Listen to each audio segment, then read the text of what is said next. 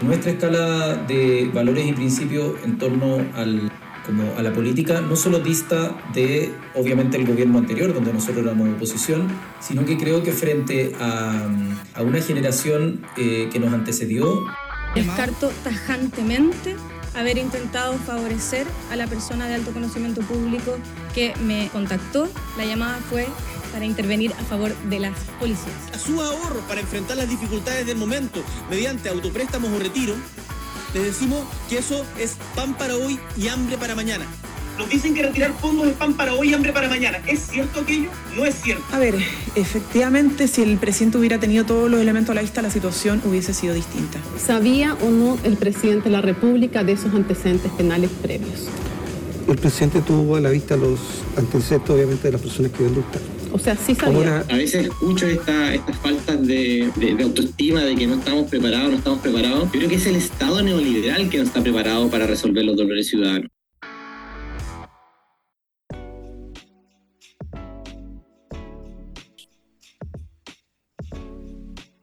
Bienvenidos a Stakeholders, un podcast de política, políticas públicas y comunicación estratégica.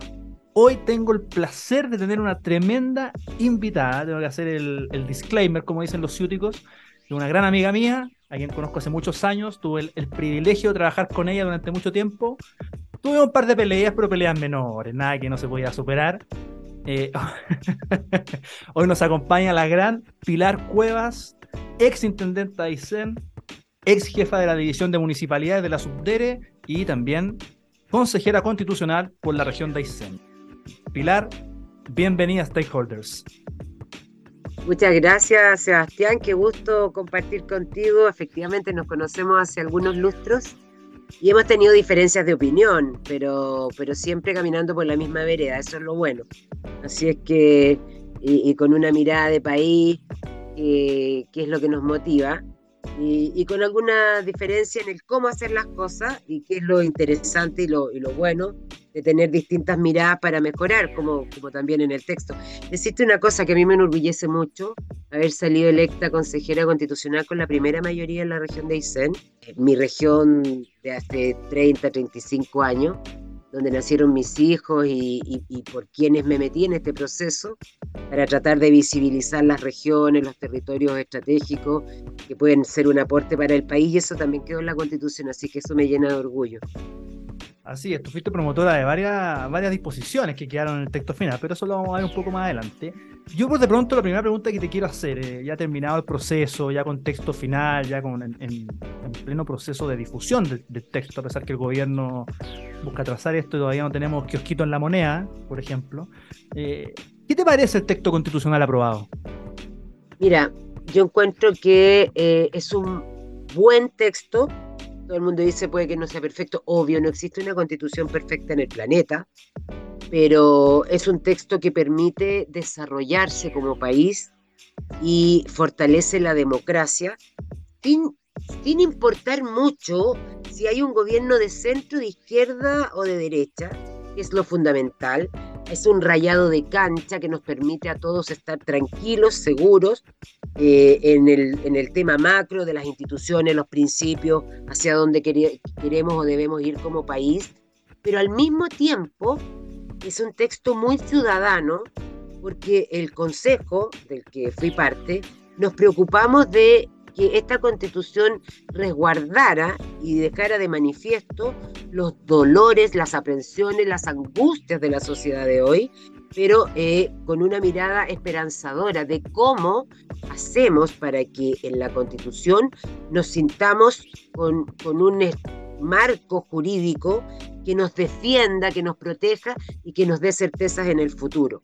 Eso se traduce en artículos, en normas, en instituciones creadas eh, Creo que es un muy buen texto, no solamente eh, para enfrentar cualquier desafío futuro, yo creo que es, eh, es un texto moderno, que se pone a la altura de los tiempos y que nos permite eh, mirar con tranquilidad no solo a nosotros, sino que a tu generación y a las futuras generaciones el país que queremos construir. O sea, yo creo que perfectamente este texto puede regirnos los próximos 40, 50 años eh, obviamente con la legislación y con el ordenamiento jurídico que la vaya complementando, pero, pero creo que quedó un muy buen texto que recoge nuestra tradición constitucional desde la constitución del 1833, 25, 80, modificaciones del 2005, si se quiere, pero que al mismo tiempo se atreve a innovar con una mirada de futuro. Y, y con, eh, yo creo que eso es muy bueno. Nosotros los chilenos tenemos varios récords en innovación. Fuimos los primeros en abolir la esclavitud. De hecho, se mantiene el texto en los primeros artículos como una muestra de orgullo. Y también fuimos una de las primeras constituciones en consagrar la, eh, la protección del medio ambiente o, o artículos de medio ambiente en la constitución del 80 y hoy día volvemos a innovar.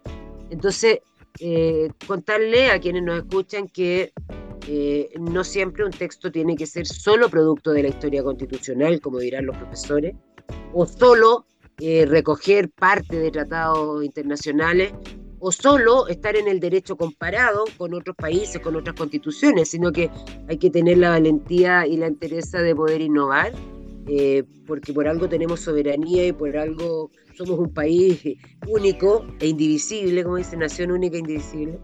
Pero, pero, pero creo que este texto hace muy bien ese, conjuga muy bien la mirada de, expertos constitucionalistas con una mirada ciudadana, eh, que es lo que le agrega el Consejo. Claro, y en esa línea hay, muchas innovaciones que propone este texto constitucional, eh, muchas de ellas en materia de mujeres, y una de las críticas que han arbolado la, izquierda, y uno, se puede dar cuenta en los últimos seminarios conversatorios a los que ha ido y que ha visto, que parece que la minuta es la misma, que este texto sería un retroceso para todas las mujeres chilenas, que conculca derechos ganados por la mujer, lo cual es completamente falso si uno compara, que es lo que se tiene que comparar, la constitución vigente con el, con el texto que se está proponiendo. ¿Qué te parecen a ti esas críticas? Mira, estas críticas han llegado a ser tan absurdas eh, a, mí no me gusta citar a la gente de otro lado, pero voy a citar al comisionado Lovera porque estábamos en un debate en una universidad y, él llegó a decir, primero él decía que había que comparar el texto con el anteproyecto de los expertos. Después evolucionó y dijo que había que compararlo con la historia constitucional o la legislación vigente.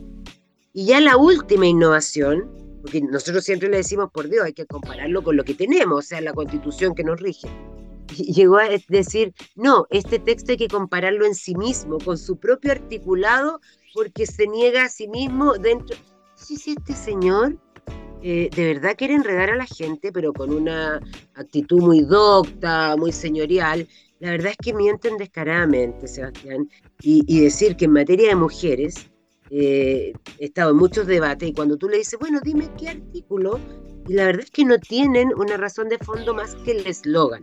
Para nosotros las mujeres, creo que esta constitución es tremendamente importante, relevante. Primero, una comparación eh, al voleo.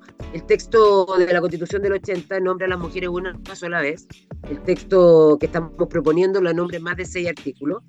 Entonces ya ahí tiene una comparación eh, especial, ya en numerología de palabras, que se usa también para comparar, y decir que eh, efectivamente la constitución actual, aparte de consagrar la igualdad ante la ley, que en Chile nacen todos iguales ante la ley, no habla de las mujeres de manera especial en ninguno de los derechos, porque efectivamente era otra época, eran otros tiempos, y eh, no es que no se pensara en las mujeres, sino que tampoco existía esta diferenciación de, la, de, las y los, ellos y ellas, sino que entendíamos que cuando se hablaba en abstracto de los chilenos y la ciudadanía, hablábamos de hombres y mujeres.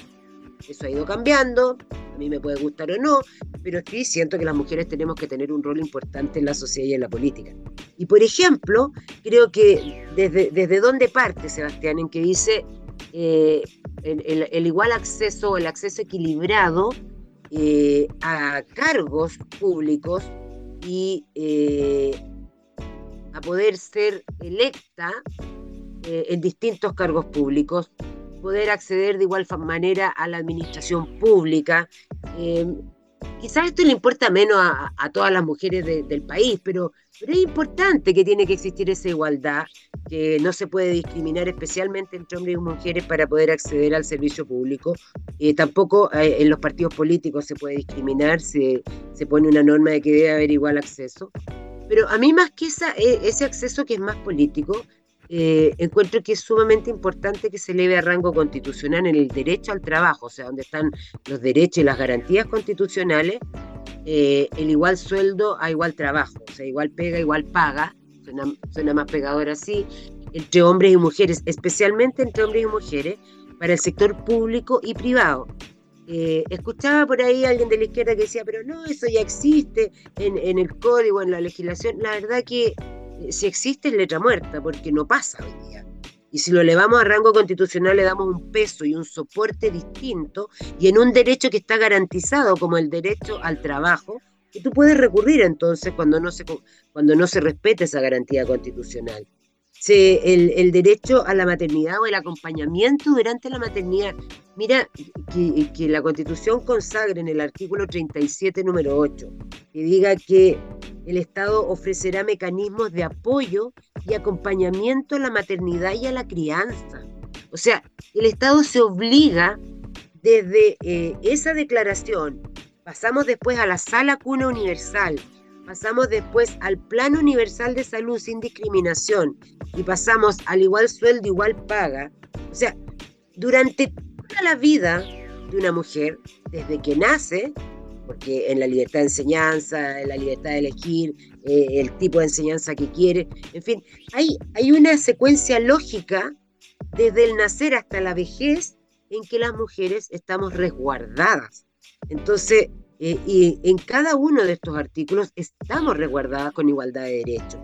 Eh, voy, a, voy a citarte uno que dice el reconocimiento a los cuidados. Mira, cuando fue la, la expresidenta Bachelet a exponer a la comisión, ¿te acuerdas? A la comisión 1, eh, dijo claramente, si no están los cuidados y la paridad en esta constitución, yo voy a salir a marchar porque son derechos que hemos ganado. Fíjate que la paridad está en esta constitución y los derechos cuidados está exactamente igual como se pedía. Y resulta que igual están en contra. Entonces, uno trata de entender esta suerte de mentiras instaladas. Yo solo hablarle a las mujeres que nos escuchan, no se queden con los titulares, traten de buscar el texto, lean el artículo 37, número 8, Lean el artículo 13 que dice claramente que la Constitución reconoce el valor de los cuidados para el desarrollo de la vida en la familia y la sociedad y asimismo promoverá la conciliación entre la vida familiar y laboral y la protección de la crianza, de la paternidad y la maternidad. O sea, con esta consagración eh, tiene que haber una legislación acorde después, cuando empiezan a dictarse las normas para ajustarse a la nueva constitución, que yo espero que salga votada a favor, vamos a tener una, yo diría, un estándar de país, eh, en la medida que vaya progresivamente esto lográndose, de países desarrollados o de países comparables con, Europa o, nórdico, en el sentido que una mujer va a poder conciliar plenamente su vida laboral, su vida familiar, tener hijos, si es que los quiere tener, la crianza de los hijos, la corresponsabilidad parental. Eh, vas a poder tener acceso a un plan universal de salud donde no te van a preguntar si eres hombre o mujer para cobrarte más caro o más barato, como lo hacen hoy día la ISAPRE. Razón por la cual no se constitucionalizan las ISAPRE en este texto. Este texto no es un texto ni de la ISAPRE, ni de la AFP, ni de los derechos económicos, ni de los grandes capitales, por favor. Es un texto que consagra, primero, un acompañamiento a las mujeres con derechos que nunca antes habían estado garantizados de esta forma, en que vamos a poder tener acceso a un plan de salud universal y que tanto hombres como mujeres, jóvenes y viejos, y sin preexistencias, este plan nos va a garantizar un estándar razonable, mínimo de calidad y un acceso equitativo a las prestaciones de salud, pero con el derecho a elegir, a elegir dónde nos atendemos y a elegir quién nos administra las cotizaciones de salud. Nos garantiza también a todos, a mí especialmente como mujer, muchas veces, ¿cuántas mujeres se separan y terminan solas enfrentando la vida? Bueno, tenemos garantías y derechos en ese concepto. Yo quiero saber que los fondos que he acumulado eh, de, de los ahorros de mi trabajo de toda la vida son míos, son de mi propiedad y que pueden ser heredables a mis hijos y que tengo garantías de poder tener una pensión si trabajo incansablemente. Y si no he trabajado incansablemente y he estado más en la casa y soy, soy una mujer que ha tenido que estar eh, eh, aperrando con los niños y, y con la crianza de los hijos, también existen garantías especiales a través de la solidaridad en el sistema de previsión social. Lo que se garantiza es, es el derecho a la previsión social y a estar cubierto ante las contingencias de vejez, enfermedad, viudez, invalidez. Es el verdadero derecho que se consagra en la Constitución. Eh, después se habla de la propiedad de los fondos. Tienden a confundir a la gente y decirle, no, solamente se está resguardando el sistema de AFP y las AFP son malas porque entregan malas pensiones. Es muy probable y es efectivo que hay pensiones muy malas, pero para eso tenemos un sistema solidario y creemos que eh, eso se tiene que legislar a través de la reforma al sistema de pensiones, que no nos negamos a la solidaridad y que haya mejores pensiones para nuestros adultos mayores. Obviamente, yo estoy entrando en la etapa en que me voy a tener que jubilar y tengo que pensar en eso, pero en la constitución lo que hacemos es garantizar derechos.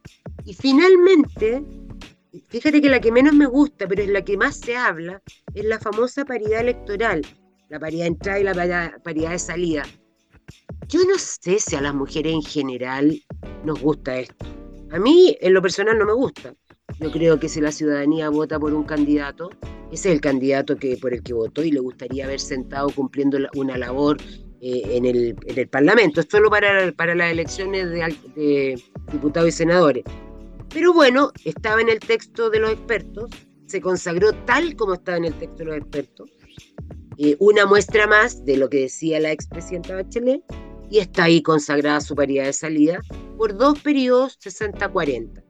Esperamos que después de esos dos periodos eh, el acceso como, como, entrada a cargos públicos o a, candidatura se va a ir masificando, efectivamente las mujeres podremos estar en el Congreso con los votos que nos ganamos.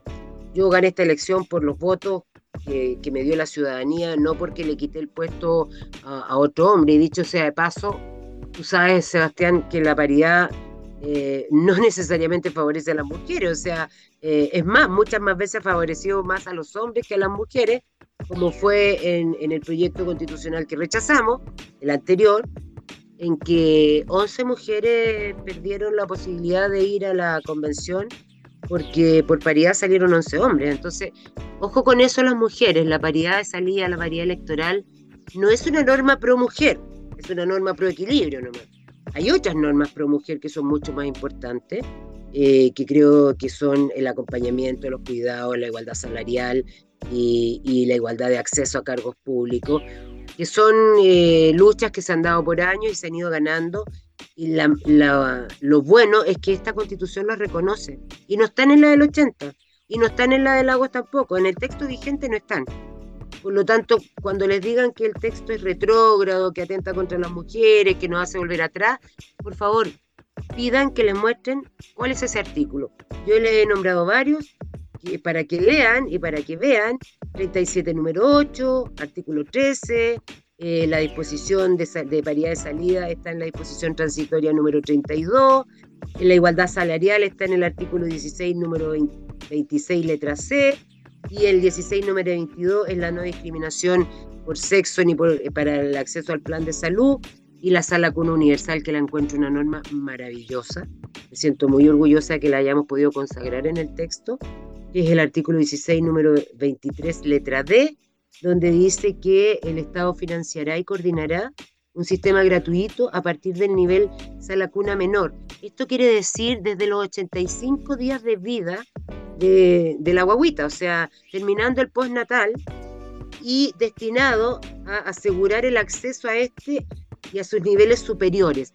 La constitución actual, que no la engañen, asegura eh, la sala cuna en el nivel medio mayor, como parte de, pero nunca se ha dictado la disposición transitoria. Lo que nosotros hacemos ahora es una obligación al Estado de tener una sala cuna universal que las mamás y los papás decidirán si la toman o no desde que termine el postnatal, pero es obligación del Estado tenerla. Y tenerla no en las empresas. La sala cuna de las empresas se mantiene. Está, porque mientras no se derogue esa norma expresamente se mantiene. Pero aquí lo que se busca, habiendo escuchado una iniciativa popular de norma que alcanzó sus más de 10.000 firmas, de todas las salacunas privadas y públicas, nos pidieron expresamente que la sala cuna universal estuviera en el derecho a la educación, porque no se quiere solo una guardería, igual está bien que existan, pero es mucho mejor si está en el derecho a la educación como parte del proceso educativo donde las guaguas eh, reciben estimulación, apresto y se va generando un desarrollo neurológico, cerebral eh, de, mayor calidad o, de mayor preparación para la vida que van a enfrentar en el futuro. Los dos primeros años de vida son tremendamente importantes eh, y eso es lo que se busca con la sala cuna universal. Yo creo que es un tremendo apoyo. Si por un lado decimos que esperamos que las mujeres no aborten porque tienen una vida en el vientre, se respeta la ley que ya se dictó de la interrupción del embarazo por, voluntario por tres causales, se respeta y se mantiene. No hagan caso a las mentiras que dicen que la deja inconstitucional, porque se le encarga a la ley. Dice, la ley protege la vida de quien está por nacer, y si nosotros queremos que esa, esa vida se proteja, y que una persona, una niña, una chiquilla, lamentablemente tanto embarazo adolescente, en condiciones, hay niñas que son hasta echadas de su casa. Si queremos que, que mantenga esa vida, hay que darle un acompañamiento. El Estado tiene que estar presente y con las redes necesarias desde la más tierna infancia. Por eso la sala cuna universal, el derecho al trabajo, la igualdad de acceso, la igualdad salarial, creo que es un tremendo refuerzo para tantas mujeres que enfrentan la vida solas, sin un compañero, eh, y que de verdad se les hace cuesta arriba. Yo creo que esta constitución nos ayuda muchísimo a las mujeres que eh, hemos tenido que salir adelante en la vida muchas veces ante muchas adversidades. Así es, y por eso el, llamado es a leer el texto, no quedarse con, los eslóganes, como dices tú, y, leer los artículos. Y cuando, y cuando la gente le, le, digan algo, que escucharon por ahí, que usted le pregunten qué artículo es el que dice eso y que lo, que lo corroboren con el texto. eso es lo que es el ejercicio que hay que hacer. Oye, y otra cosa, tú como. Voy a una pregunta, mira, escuché ayer, corto, escuché ayer en un programa, bueno, sin filtro, me da lo mismo mencionarlo, de una pauta comunicacional del en contra donde la, primera, la primera consigna emanada de personeros públicos, con cargos públicos del en contra, y la primera consigna era no dar a conocer el texto, que el texto no se conozca por ningún motivo. ¿Por qué? Porque saben que si se lee, la gente no va a poder estar en contra, porque no hay argumentos para rebatir lo que está escrito y no saben cómo hacerlo. Entonces la mejor manera es mentir, eh, inventar falsedades, inventar eslogan y que la gente no lea el texto. Nosotros hemos sacado folletos, este mismo programa. Por favor, léanlo porque la pauta del en contra es que la gente no conozca el texto, por algo será. Exactamente. Oye, bueno, tú como persona, como, mujer de región, eh, ex intendenta de la región de Aysén, consejera de la región de Aysén, jefa de, la división de municipalidades de la Subdere. Y esto a mí me consta porque yo tuve la suerte de estar presente en todas las reuniones que se dieron estos temas. Fuiste la principal impulsora de lo que es una completa innovación en, en el texto que es la creación de los territorios estratégicos para el desarrollo del país lo cual permitirá autorizar ciertos beneficios económicos e incentivos tributarios, incluso para, algunas zonas. Pero no solamente eso, sino que también, eh, como tú misma comentaste antes, hay muchas otras innovaciones. Tenemos la Defensoría de las Víctimas, tenemos la Fiscalía Superterritorial, tenemos muchas innovaciones. Cuéntanos un poco de todas estas innovaciones, partiendo obviamente por, por los territorios estratégicos para el desarrollo del país. Y mira, yo, bueno, yo soy de alma regionalista y municipalista por definición, eh, me encuentro en Santiago siempre por casualidad o porque la vida me trae, porque no me gusta Santiago, con todo el cariño. Nací acá, pero, pero soy de alma regionalista. Y, y, la verdad es que desde la Subdere, y a ti te consta, siempre se han impulsado el desarrollo de la región y de las comunas. Eh, y ahí conocimos, o yo conocía ya desde que era intendenta, los territorios rezagados, los territorios especiales, las zonas extremas, eh, muchas, muchas definiciones que eh, se han ido escribiendo en nuestra legislación para tratar de compensar un poco lo que tiene que ver el centralismo con las regiones a lo largo de Chile. Yo creo que esta constitución avanza muchísimo en materia de regionalización, le tiende a ponerle un poco de pantalón largo y de toma de decisiones desde las regiones y desde los municipios. Se les reconoce constitucionalmente la definición de gobiernos regionales y gobiernos locales, y por Dios que costó esa pelea, ¿no? aunque parezca mentira. Eh, fíjate que es un lindo discurso la regionalización y la descentralización, pero dado el minuto es poca la gente que quiere realizarla porque siempre se quiere concentrar el poder. Y, en, esa, y en esa mirada, siempre como que eh, la región de Aysén, pucha, ya, de rezago, extrema, y, como haciéndole favores a la zona. Y, y, al levantar el concepto de territorio estratégico para el desarrollo de Chile, dije, no, esta cosa hay que mirarla positiva.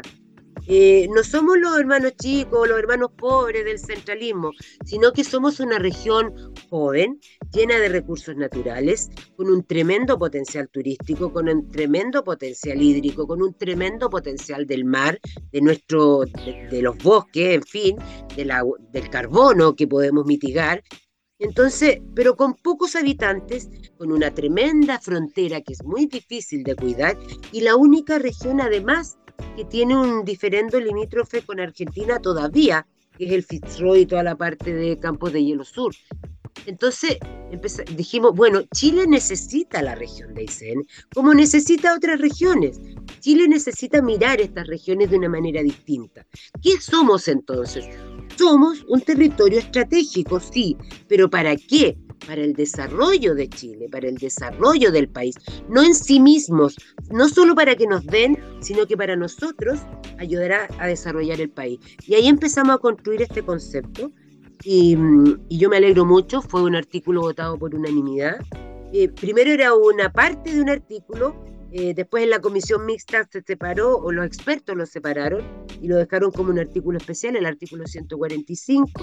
Creo que quedó muy bien consagrado, donde se dice que eh, una región o parte de una ley de quórum calificado podrá declarar como territorio estratégico para el desarrollo del país una región o parte de ella, atendiendo su importancia geopolítica, fundamental, su eh, escasa conectividad, su densidad poblacional y sus recursos naturales.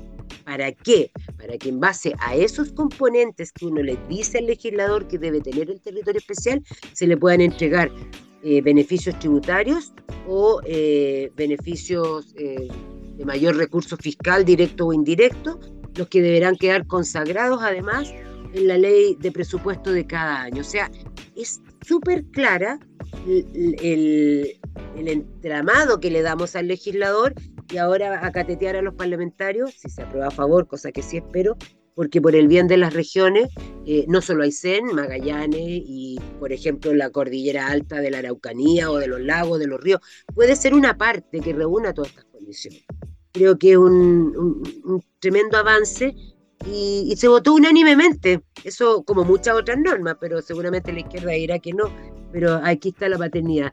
Y en, y en cosas novedosas, Sebastián, mira, en materia de corrupción, a propósito de las noticias de estos días, se crea la Agencia Nacional contra la Corrupción, eh, que, que, tiene como labor principal, se le encarga la ley, pero se crea constitucionalmente y se le da un año al Ejecutivo para que mande la ley, bien estricto, un año, 12 meses, eh, que tendrá como labor coordinar a todos los organismos que tienen que ver con la probidad, anticorrupción, transparencia, eh, em, declaración de, intereses, de patrimonio, en general a todos los organismos, y tiene el rol eh, fiscalizador, no, no fiscalizador, coordinador, pero al mismo tiempo de proponer normas que prevengan la corrupción y las demás que le encargue la ley.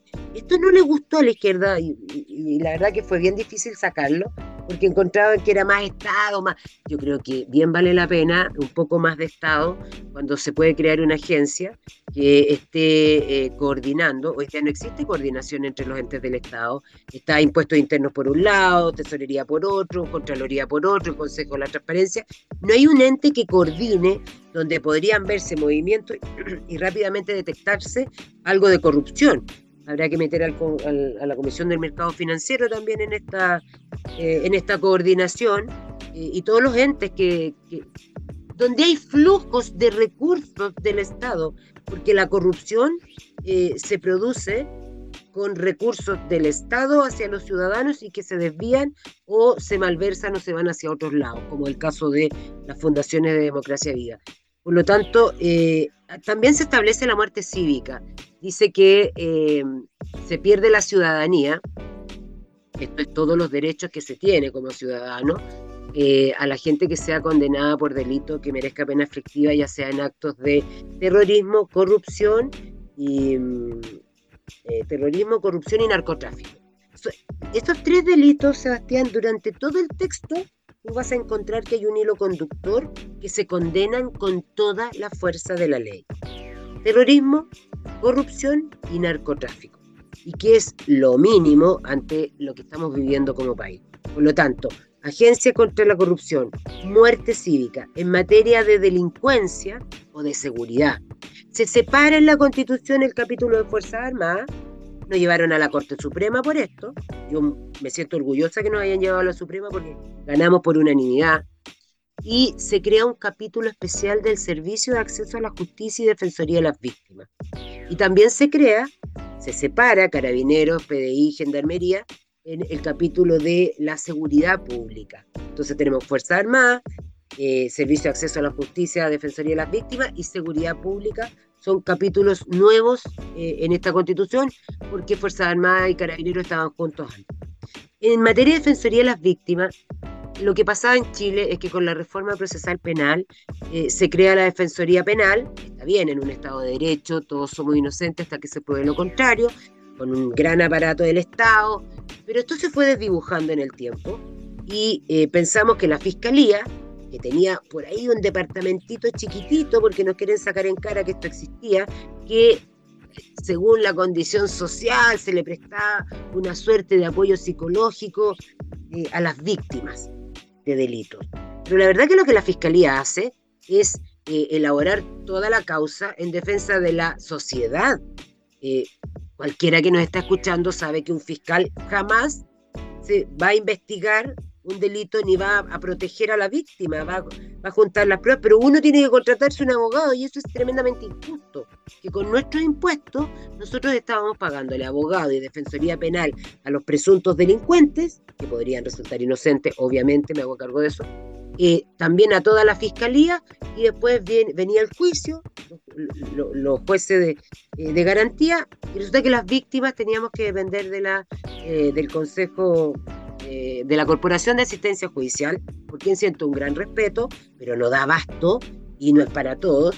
Y hoy día vamos a tener este servicio de acceso a la justicia y defensoría de las víctimas, todos, todos, para todos con nuestros impuestos, al mismo nivel de la defensoría penal, al mismo nivel de la fiscalía, al mismo nivel de los tribunales. O sea, eh, esto tiene que crearse, hay un plazo, pero obviamente nos da mucha más garantía a quienes somos víctimas de delito y hoy día eso ya no da más.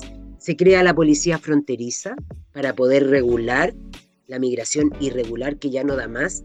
Miraba hoy día en las noticias, Sebastián, eh, en, lo que va saliendo abajo en las noticias, que Perú acaba de sacar por decreto una norma que restringe la migración y la va a regular. O sea, todos los países están sacando normas para proteger sus fronteras. Yo entiendo que la migración es un derecho humano cuando tú arrancas del hambre, de la persecución política, de las guerras, y que tratas de ingresar a un país por un paso regular y, o, ingresas y te autodenuncias y tienes la intención real de irte a otro país a rehacer tu vida con tu familia. Y eso me parece bien, porque puede ser de ida o de vuelta. Pero lo que no me parece bien es que este gobierno, y le esté echando la culpa al gobierno anterior, eh, no sea capaz de hacer un control en la frontera, sobre todo con la, el crimen organizado, las mafias y la delincuencia desatada, que lamentablemente son la mayoría extranjeros que nos han traído delitos a los que no estábamos acostumbrados y que después de cometerlos, además tenemos que meterlo a las cárceles chilenas que están sobrepasadas, lo que hace la constitución es decir, señores, primero, policía fronteriza, segundo, los migrantes deberán ser los migrantes que ingresen por pasos no habilitados y de manera irregular, deberán ser devueltos a su país de origen en el menor tiempo posible, siempre respetando los tratados internacionales en materia de derechos humanos y siempre que no devengan en apátridas. ¿Qué quiere decir apatria? Que quedarían sin patria, como en el limbo, como le pasa a algunos ciudadanos que arrancaron de la guerrilla colombiana y que no están registrados como ciudadanos colombianos y llegaron acá a Chile y no, y, no los puedes devolver a ninguna parte.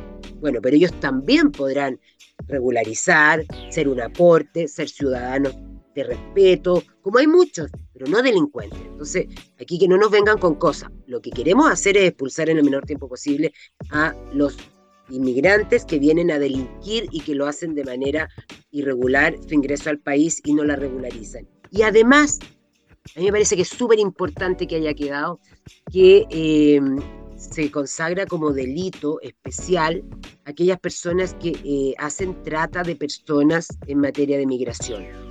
O sea, las organizaciones criminales que se dedican al tráfico de personas y abusan de, quienes quieren arrancar de su país porque están pasando hambre, miseria, guerra, persecución o lo que sea, eh, abusan de ellos y se transforman en este comercio internacional de migrantes, están expresamente castigados aquí en la Constitución. Se castiga severamente la corrupción, se castiga severamente eh, la migración desordenada, se crea la Fiscalía Supraterritorial, especialmente para tener jurisdicción en todo Chile. Mire, ingresan, terroristas y narcotraficantes en Arica, lo ve el fiscal de Arica se arrancan, ingresan por Temuco, lo ve el fiscal de Temuco y estas dos fiscalías no conversan y por eso no podemos tener una estrategia que es lo que se está tratando de hacer ahora vía esta comisión que creó el gobierno. Bueno, lo iban a tener que hacer igual si esta constitución se vota a favor, tenían que hacer eso por obligación porque está consagrado en la constitución.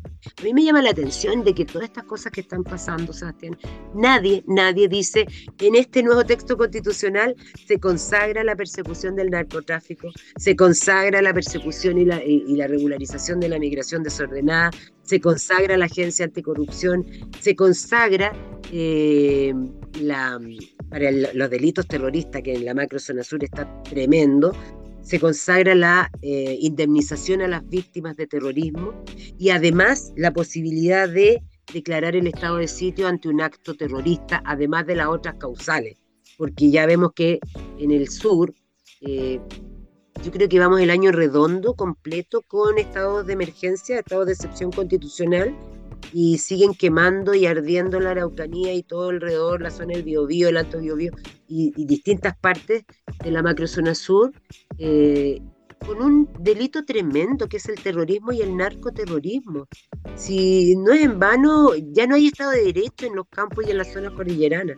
Creo que eso es algo que tiene que poder controlarse Obviamente hay que provocar la integración, porque yo soy súper respetuosa de los pueblos originarios y creo que sobre todo eh, los mapuches que están en, la Araucanía, el 90% son gente de bien, son gente que vota cuerdamente, hay que ver los resultados de las elecciones en la Araucanía, y son gente de trabajo que lo que busca es defender sus costumbres ancestrales y que está bien pero otra cosa es la CAM, son las organizaciones terroristas que tienen de rodillas a dos, tres regiones en el país y hay que hacerse cargo. Y la constitución se hace cargo y permite declarar el estado de sitio ante actos terroristas y además la indemnización a las víctimas de terrorismo cuando sea consagrado eh, mediante un tribunal de, manera rápida, efectiva eh, y se podrá hacer a través de los tribunales civiles mientras se dictan las normas o por autoacordado, mientras se dictan las normas, las normas que le dan vida eh, a este articulado. Creo que ese tipo de, de innovaciones, eh, que son las que recogimos de la ciudadanía, son las que hacen que este texto sea diferente. Eh, tener un capítulo de medio ambiente, tener consagrado el derecho a la cultura y los derechos de autor. Yo no sé, siempre se ha dicho que la cultura es más de izquierda que de derecha. O sea, de verdad, todo el mundo del arte y la cultura, los escritores, esta, esta norma la redactó Miguel Litín, que es un hombre socialista. Y, la analizamos, la revisamos y, llegamos a, consenso y acuerdo. La verdad es que yo no entiendo por qué no quieren leer el texto como corresponde. No, no, no, no sé. No sé, no sé cuál es el dividendo mezquino político que están haciendo los que quieren votar en contra. Eh, quizás piensan que pueden ganar una rebanada de ese porcentaje que voten en contra para decir que son que, representan a X ciudadanía. Yo creo que con una pequeñez eh, en todo lo que tiene que ver en defensa de las víctimas, en seguridad, en estabilidad, en capítulo de medio ambiente, en todas las cosas nuevas que te he mencionado, cuidado, eh, protección de los animales. O sea, hasta el derecho de los animales, no, no el derecho, sino que en la protección, está consagrado en el texto, y ni hablar de los derechos sociales, que dan para otra conversación eternamente larga, pero esta constitución tiene un cambio profundo en materia de proveer derechos sociales de manera progresiva, con eh, acción de protección y que son los derechos de eh, derecho a la previsión social, derecho a la salud integral, derecho eh, al acceso al agua y saneamiento, el derecho a la educación y, y el derecho a la vivienda preferentemente propia, donde además nos hacemos cargo de que el patrimonio de la clase media emergente no siga sufriendo desmedros pagando un impuesto que es regresivo y confiscatorio, como es el impuesto territorial o las contribuciones, eh, que está hecho para que eh, nosotros tenemos que pagar impuestos, claro que sí, pero por lo que la sociedad nos da, por lo que el Estado nos da y nos provee para que podamos vivir en sociedad, eh, la seguridad, el aparataje del Estado, que se mantenga todo, que eh, las normas anticorrupción. Pero ¿por qué vamos a pagar impuestos por nuestra casa, la que nos costó tanto comprar, la que pagamos impuestos cuando la compramos? ¿Por qué vamos a pagar ese impuesto si eso no corresponde? Uno paga impuestos por vivir en sociedad, no por construir lo que le ha costado en la vida y está hecho no para los más ricos, sino que para gente que ha luchado con mucho esfuerzo para tener su casita propia y es por esa no va a pagar contribución. Pilar, por último, en un tuit para el GC del matinal, ¿por qué hay que votar a favor el 17 de diciembre? Mira, hay que votar a favor porque esta constitución es mejor que la que tenemos, sin duda alguna. Da garantías especiales eh, se hace cargo de las libertades y derechos individuales, de la libre competencia para poder surgir y emprender, se resguarda muy bien el derecho de propiedad frente al Estado, se consagra un Estado social y democrático de derecho que tiene la obligación de actuar en esos derechos sociales, pero tiene la obligación de respetar las libertades y derechos individuales. También porque es una constitución que a las mujeres nos da muchas más garantías que las que tenemos hoy y porque finalmente lo que queremos es cerrar este ciclo y dedicarnos a, hacer lo que tenemos que hacer, el gobierno a gobernar y a resolver los problemas urgentes, que, entre paréntesis, no se resuelven con la constitución. La constitución es el rayado de cancha. Estamos garantizando que si empieza a regir y empieza a implementarse, el gobierno va a tener que regirse por esta constitución y va a tener mucho mejor rayada la cancha. Pero si es malo, va a seguir haciéndolo mal y los problemas no se nos van a resolver, pero al menos estaremos sentando las bases para el futuro, un futuro de esperanza. Yo creo que cerramos el tema constitucional, está bueno ya de darle vuelta y esta constitución es infinitamente mejor que el mamarracho que rechazamos el 4 de septiembre del 2022, que la constitución vigente que tenemos y es una constitución que mira a las generaciones futuras y se hace cargo de temas innovadores. Pilar Cuevas, ex consejera constitucional por la región de Aysén, gracias por habernos acompañado en Stakeholders. Muchas gracias a ti, Sebastián. Nos vemos.